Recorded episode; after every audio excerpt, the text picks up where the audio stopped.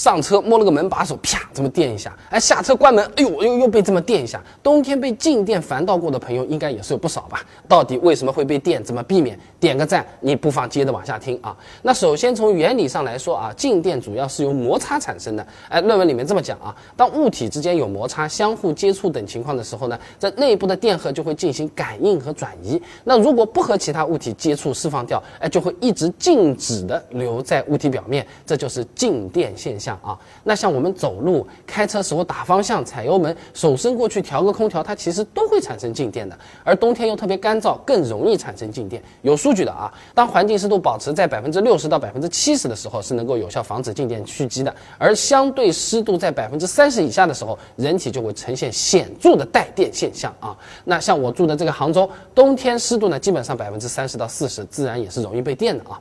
那么了解了静电的原理，我们就想办法对症下药就可以了咯。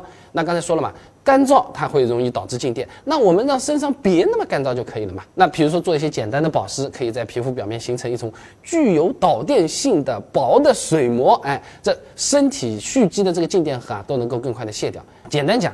家里如果是有女同志的，那么护手霜是吧？你自己买嘛买大宝，是不是都是能够保湿的？手上这么擦一擦，润一点就不容易有静电了。还有一些出租车、网约车师傅兄弟们嘛，会在仪表台上放块湿毛巾的，哎，这专业了啊，也是有一定的加湿效果的。车里面特别不容易干燥，摸一下，哎，也能减少静电现象啊。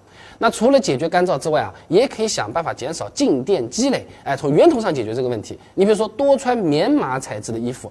呃，有论文的啊，呃，腈纶、丙纶这些合成纤维啊，因为绝缘性能好，这摩擦时候产生的静电它就不容易被释放了，所以抗静电能力就比较弱。而像棉、蚕丝、麻这些天然的材料，抗静电能力就是比较好的。现在的衣服啊，不少都是合成纤维了。如果你自己是比较容易被电的体质啊，买衣服的时候可以注意一下它的这个面料和成分。还有车像那种毛茸茸的方向盘套、座椅套，其实你可以商品详情页看一下的，一般也都是合成纤维的。用这种用品会让我们。更容易被电啊，而且方向盘套要注意。用车安全啊！那如果前面两个办法都试过了，感觉这静电还是非常严重，那我们可以考虑啊，在车子接触之前，先把静电导出去。哎，这篇论文里呢是这么说啊，像是在油田、站库这种油气聚集的地方，静电就是很危险的啊，所以要用工具来排除工作人员身上的静电。你比如说啊，接地碗带、接地棒，那我们是没有这种专业设备啊，也没关系的，有其他办法的。上车前你可以用车钥匙的尖尖去碰一些金属扶手、金属护栏，就能导出静电了。